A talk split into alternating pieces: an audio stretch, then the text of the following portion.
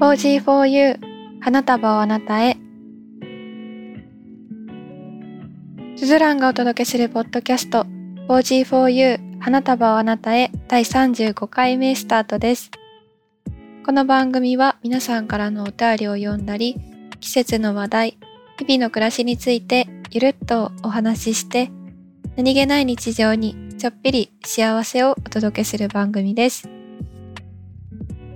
皆さん、こんにちは、つづらんです。今回はタイトルの通り、私の推しポッドキャストを紹介していく回になります。9月の30日が国際ポッドキャストデーといって、ポッドキャストの日なんですね、実は。最近私も知ったので、急遽この回を撮っているんですが、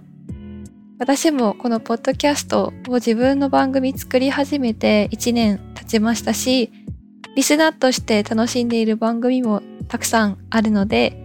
今回はその中から4つご紹介しようと思います。最近、ポッドキャストを聞き始めたよという方や、これからもっといろんなポッドキャスト聞いてみたい方、そんな方々の参考になれれば嬉しいです。ポッドキャストの見つけ方も紹介しているので、ぜひ参考にしてみてください。それでは 4G4U 第35回目スタートです。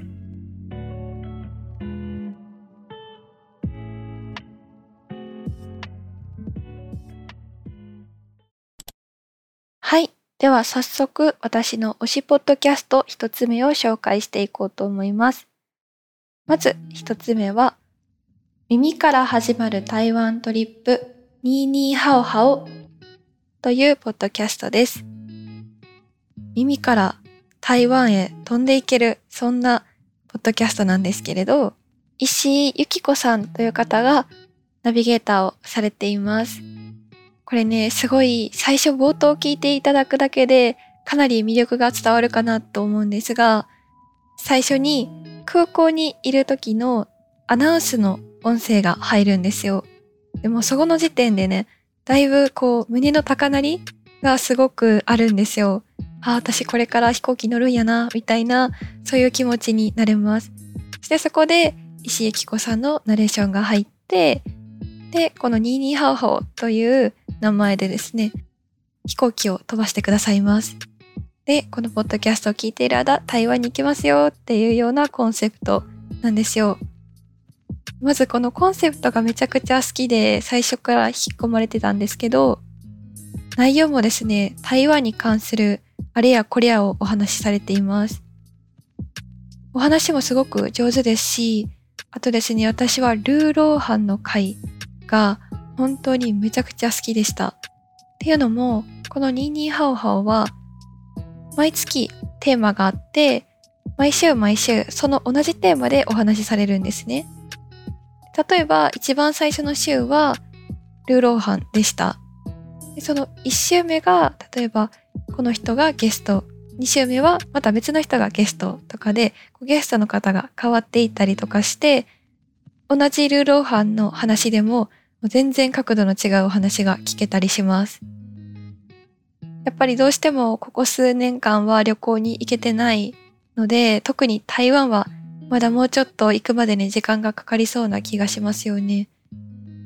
私、修学旅行で台湾に一度だけ行って、もうめちゃくちゃ楽しかったし、すごい好きだったんですよ。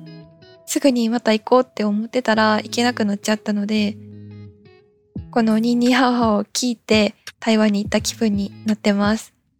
これを聞いてね、また行ける時を待ちたいなと思っているそんな番組です。旅行好きな方や台湾好きの方におすすめしたい私の推しポッドキャスト一つ目でした。二つ目の私の推しのポッドキャストは北欧暮らしの道具店のインターネットラジオチャポンと行こうです。こちらはポッドキャストの中では有名な方ではあると思います。北欧暮らしの道具店というお店でお店というか会社がやられているポッドキャストです。北欧暮らしの道具店の店長の佐藤さんとスタッフの吉部こと青木さんが届けてくださる各週日曜配信のラジオ番組、ポッドキャストです。でこのタイトルの通り、チャポンと行こうっていうのは、一緒にお風呂に浸かっているような、そんなトークを繰り広げてくださいます。まあ、この月曜日からね、週が始まってまた頑張らなきゃいけない、そんな日の前日、日曜日の夜に更新されるので、日曜日の夜に聞かれてる方が多いのかなと思います。実は私、ポッドキャストを聞き始めたきっかけは、このチャポンと行こうだったような気がしています。ちゃんと聞き始めたのは、本当に自分の番組を始めるのとほぼ同時期だったので、このチャポンと行こうはですね、すごく思い出に残ってるし、今も聞き続けている番組です。で、このチャポンと行こうで何がいいかっていうと、毎回リスナーの方からお便りが届いて、例えばお悩みだったりとか、このお二人に関する質問とかがですね、お便りで届くんですよ。で、それを読み上げて、佐藤さんと青木さんが、そのお便りに対してお返ししたりとか、そこから話を広げてお話しされています。毎回いろんなお話をされるんですけど、インテリア関連のお話とかですかね、やっぱり私が好きだったのは。北欧暮らしの道具店って雑貨屋さん、インテリアとか扱っておられるところなんですけど、インテリアのお話がそのお店の方から聞けるのはすごいいいですよね。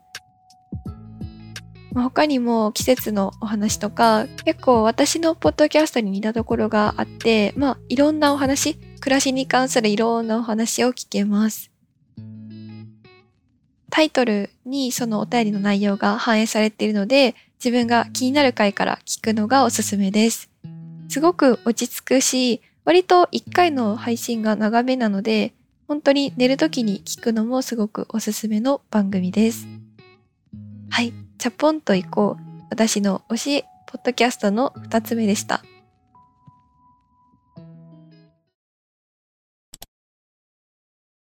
3つ目をご紹介します。この3つ目は少し今までのというか他の3つとはちょっと違って、ポッドキャストで英語を勉強したい方におすすめの番組になってます。ポッドキャストって本当に世界中で作られてますし、日本よりも今はですね、アメリカの方がもうすっごくポッドキャスト聞いてる人が多くって、番組もめちゃくちゃ多いんですね。なので、英会話の勉強とか、英語の勉強で、ポッドキャストを使われているという方もたくさんいらっしゃると思います。私もそのうちの一人で、実は英語の勉強のためだけに、ポッドキャストを以前聞いていたことがあって、その後からですね、日本の番組もこんなに増えたんだなと思って、まあ、最近ここ1年は聞いている感じなんですけど、そのだいぶ昔から聞いている番組があって、エイジアンボスガール、エイジアンボスガールっていう番組があります。これは3人の女性がお話しされているトーク番組なんですけど、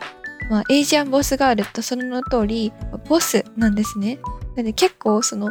ビジネスとか、そういうアメリカで働かれてるんですけど、3人のこのアジア系の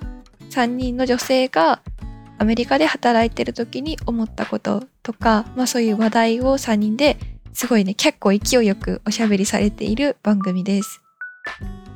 で、これ、私の英語力でこの番組の内容が100%把握できてるか、理解できてるかって言われると、あの、それはできてないんですけど、でもですね、やっぱなんか3人の雰囲気というか、あとはテンポとか、英語も割と聞きやすくて、私はかなりあの英語の勉強のために聞き流しています。全部を理解しようと思う気はなくて、どっちかっていうとこう BGM 感覚で、ラジオ感覚で聞いているところがあります。しっかりタイトルとかね、内容を把握しようとすると、まあ、ちょっと体力いるんですけど、毎回すごい興味深いお話をされています。まあ、アジア人ならではのお悩みとかね、女性が上司になった時とか、上の立場になった時の悩みとかいうのもお話しされていますし、まあ、今の時代にもすごく聞かれているポッドキャストなんだろうなってすごく思ってます。実は2017年ぐらいから配信されているのですごい長寿番組なんですよね。もうさすがですね。百何十番組あると思います。もしよかったら英語の勉強されている方は少し聞いてみてください。おすすめです。それでは私の最推しのポッドキャストを最後にご紹介したいと思います。私の最推しポッドキャストは、味な副音声ボイスオブフードという番組です。わー、もうこの話をできる日が来るなんてすごく嬉しいです。私なんかが紹介させていただくまでもないぐらいとても大人気なポッドキャストだと思うんですけど、まだ知らない方のためにというかね、ちょっと名前だけ聞いたことあるけどみたいな方にもぜひ聞いていただきたいので、がっつりご紹介していこうと思います。味の副音声ボイスオブフードっていうのは、フードエッセイストの平野咲子さんがお話しされている番組です。ちょっと概要のところを読みますね。フードエッセイスト平野咲子がお届けする美味しいポッドキャスト。毎週異なる食、過去メニューをテーマに様々なトークを繰り広げていきます。食に対して全力で愛を注ぐ彼女にしか表現できない描写や発する言葉で日頃私たちも食しているご飯の楽しみを新しい切り口で紹介していきます。この音声を聞きながら登場する料理を実際に食べると料理がもっと美味しくもっと魅力的になるおしゃべりなご飯好きが繰り広げる新しいフードトークをお楽しみください。ということで、まさに本当にもう喋ることないぐらいここにギュッと詰まってるんですけど、平野咲子さんは食べ物、ご飯がすごく好きなんですね。で、エッセイストさんでもあるので、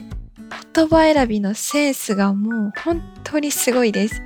話を聞いてて出てくる言葉の数々に毎回ハッとします。あそんな表現の仕方あるんだっていうねやっぱりポッドキャストって映像がない分イメージさせるのってすごく大事だと思っていて味の副音声だと毎回いろんな食べ物が出てくるんですけどやっぱリスナーの目には見えないわけですよ聞いてる時って。でもこの平野咲子さんが表現するとですねもう匂いまで伝わってくるかのような、えー、伝わり方をしてきます。私が一番推している回は We Love モスバーガー前編という回があるんですけどこれはですね平野咲子さんが愛してやまないモスバーガーのお話をされている回になってます。おすすめのメニューを紹介されてるんですけど何それ知らんかったみたいなメニューがあったりとかあとは、まあ、その知ってたメニューでも全然なんか思ってたのと違ってたりとか平野咲子さんの愛を聞くと頼んでみようっていう気になるんですよね。この We Love モスバーガーはですね、私の全然ポッドキャスト聞いてない友達とかにもリンクをもう送りつけて聞いてこれっていうぐらいすごくおすすめの回です。他にもですね、どの回も全部好きなんですけど、この味の副音声っていうのは実は2020年のジャパンポッドキャストアワードの大賞を取られています。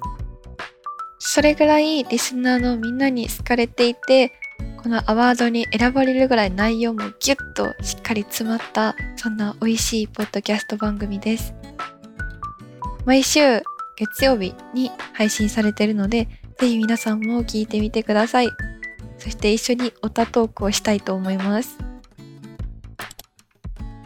ということで、私の推しポッドキャストを4つご紹介しましたが、いかがだったでしょうか？ポッドキャストもですね、本当にいろんな番組があります。今私が紹介したのは、まあ、どちらかというと、優しめというのかな。カルチャーみたいなところが大きいんですけれども、他にもサイエンスとかビジネスとか、あとは農系ポッドキャストといって農業のお話をしてるポッドキャストとか、あとはホラーとかね、本当に多岐にわたります。YouTube の音声版って捉えていただいたらいいんかなって思うんですけど、まあ、ポッドキャストはね、これからももっともっと番組増えていくと思っているので、皆さんの推しポッドキャストもいつか教えていただけると嬉しいなと思います。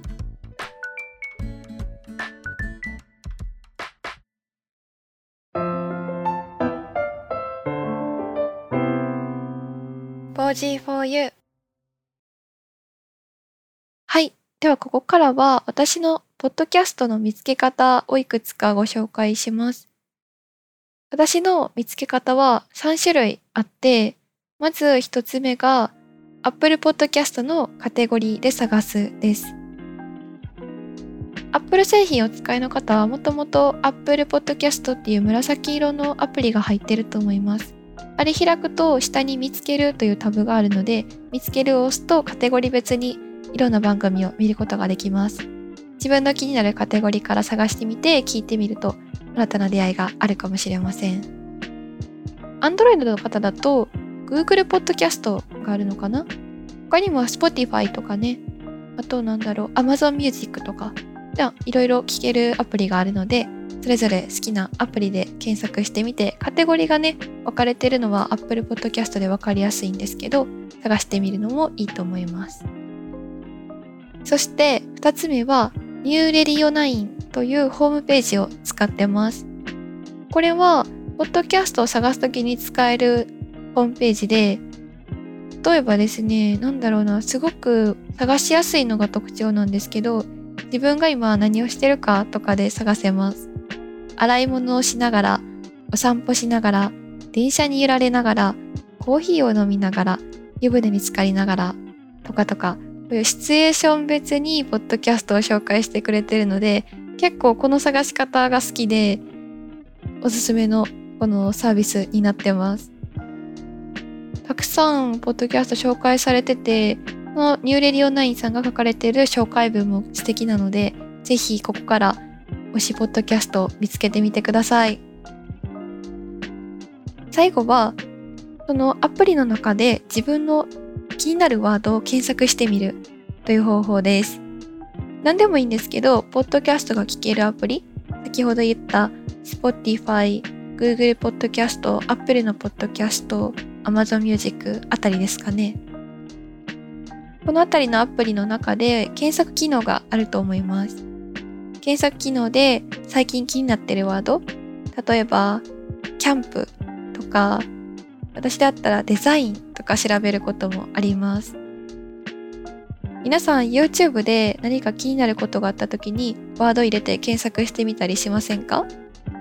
私だったら一人暮らしとか調べたりするんですけど、もうその感覚とほとんど同じです。自分の気になるワードを検索して、それに引っかかるタイトルとかエピソードが出てくると思うので、そこから聞いていってください。結構これでね、新たな発見があることが多いんですよ。あんまり知られてないけど、めちゃめちゃいいこのポッドキャストみたいなこともよくあります。はい。この3つの方、ぜひ試してみてください。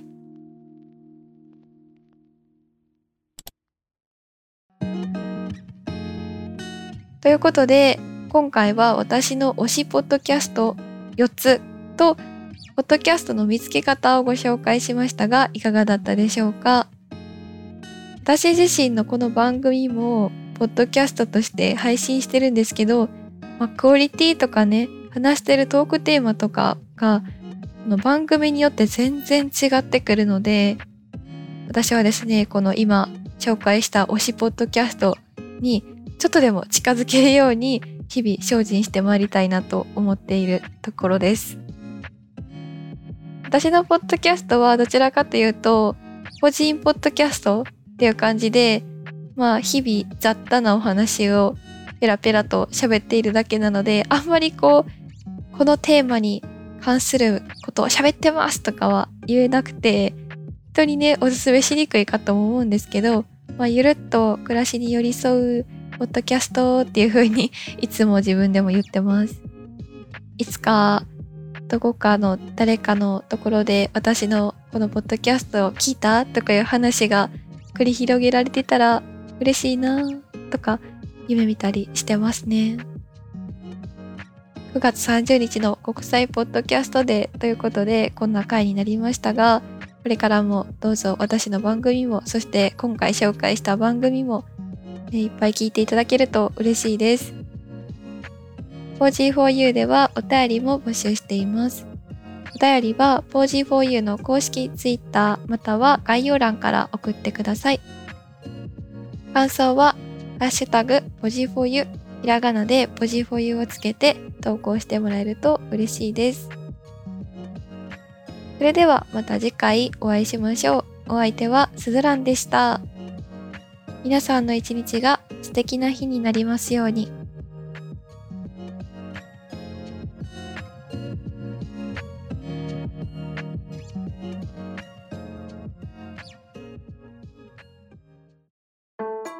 アフタートークです。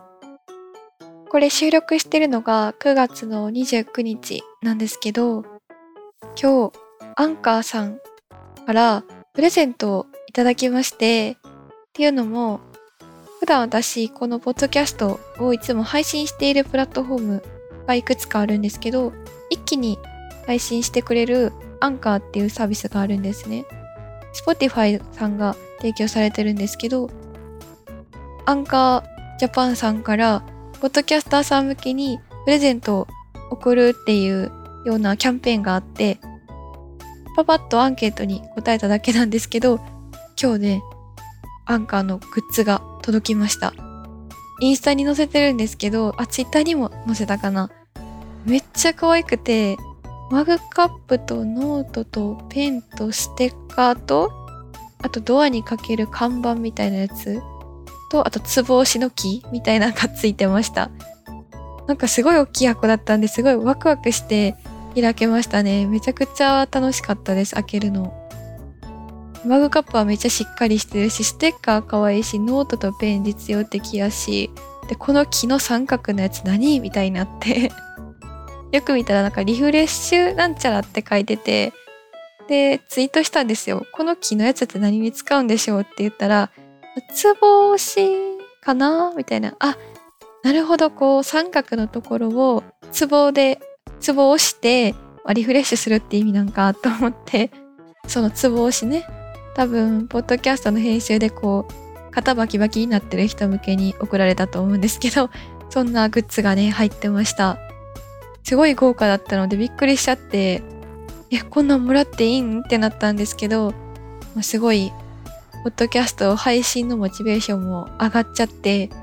アンカーさんありがとうございますっていう感じでした。この国際ポッドキャストデーの存在を知ったのもアンカーさんですし、